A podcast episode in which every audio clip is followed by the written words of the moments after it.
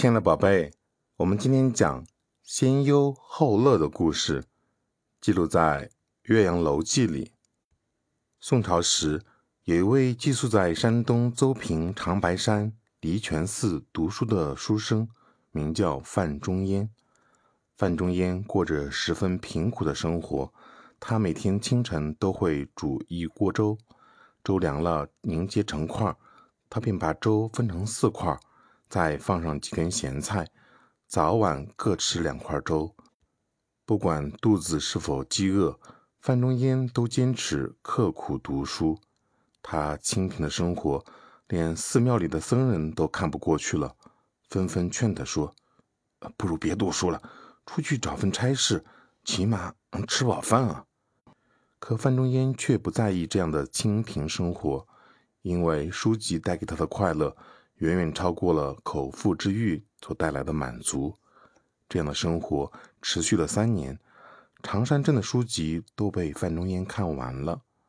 于是，二十二岁的范仲淹便来到了应天书院继续学习。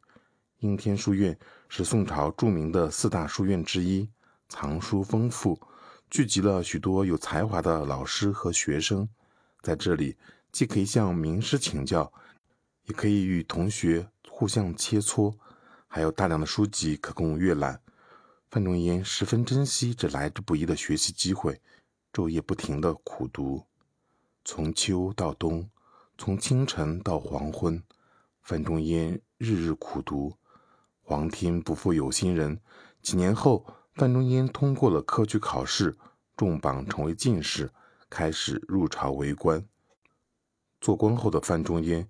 一直以天下为己任。后来，范仲淹的好朋友滕子京被降职到越州做太守。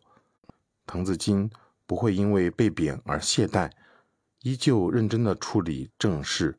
到了第二年，越州的政事通达，人心和顺，各种荒废的事业都兴办了起来。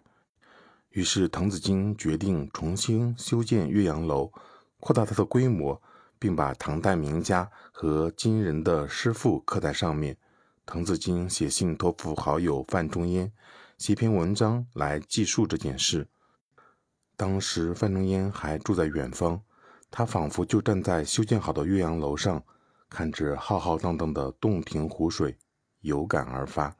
他在文中写下这样一句话：“先天下之忧而忧，后天下之乐而乐。”他以这句话来勉励自己和友人，继续事事以百姓为重，“先忧后乐”这个成语，因此呢就流传了下来。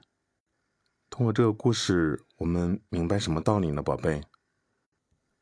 范仲淹和好友滕子京这种先天下之忧而忧，后天下之乐而乐的精神，非常值得我们学习。从政就是要把老百姓的事放在第一位。